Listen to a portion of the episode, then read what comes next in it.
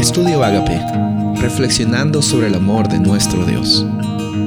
El título de hoy es La elección de Israel, Deuteronomio 7, 7 y 8.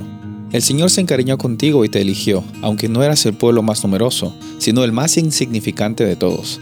Lo hizo porque te ama y quería cumplir su juramento a tus antepasados. Por eso te rescató del poder del faraón, el rey de Egipto, y te sacó de la esclavitud con gran despliegue de fuerza. Las tradiciones judías decían de que el pueblo de Israel había sido elegido por Dios porque los otros pueblos vecinos, las otras naciones, lo rechazaron primero. La verdad es que no tenemos nada en la Biblia que nos diga que eso es cierto, pero lo que sí podemos saber y podemos estar seguros es que no había ningún mérito propio, no había alguna, alguna forma en la cual el pueblo de Israel se ganó la oportunidad de tener ese pacto con Dios. Y sabes, eh, la realidad es que el, pacto que Dios establece con Israel eh, y nosotros ahora, el pacto que nosotros recibimos por parte de Dios, es una iniciativa de Dios que nunca tiene que ver con las acciones que nosotros teníamos.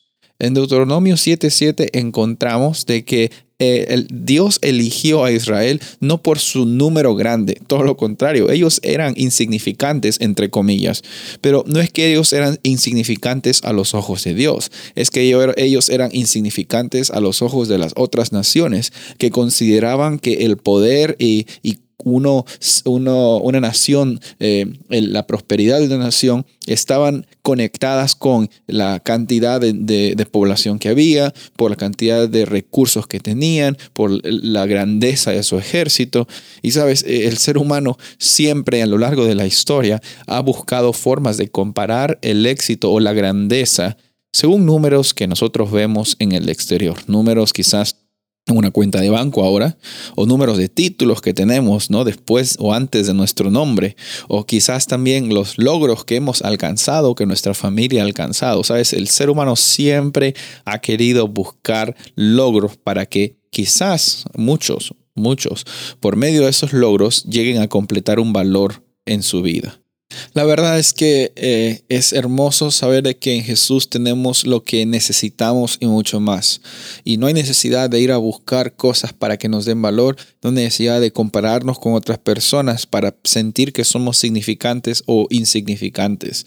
Lo que realmente es necesario es establecer esa certeza de que Dios nos da la iniciativa del pacto por el amor que Él tiene hacia ti.